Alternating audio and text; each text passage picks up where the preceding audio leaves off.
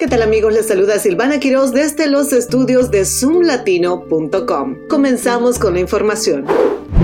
Tres familias han presentado una demanda contra el sistema escolar del condado de Montgomery en Maryland por la inclusión de libros de historias de orgullo o pride en las escuelas. Argumentan que los libros son inapropiados para la edad de los estudiantes y violan sus creencias religiosas. La demanda busca restaurar el derecho de los padres a excluir a sus hijos de la lectura de estos libros.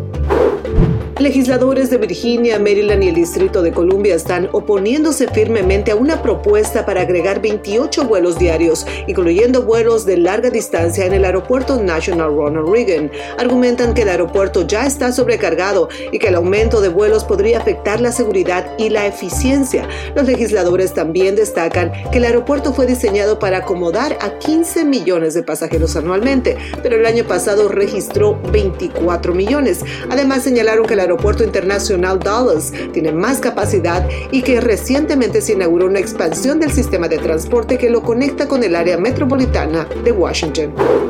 El concejal Robert White ha presentado un proyecto de ley que busca reducir el aumento máximo de alquiler en departamentos de renta controlada en el Distrito de Columbia del 8.9% al 6.9% durante los próximos dos años.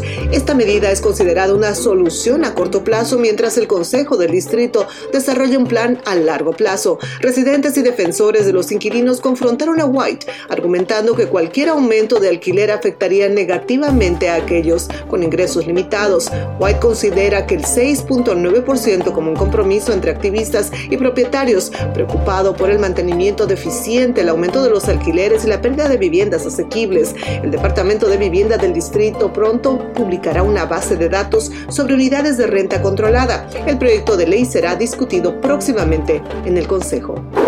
Así llegaron las noticias más importantes del momento desde los estudios de zoomlatino.com. Soy Silvana Quiroz. Hasta la próxima.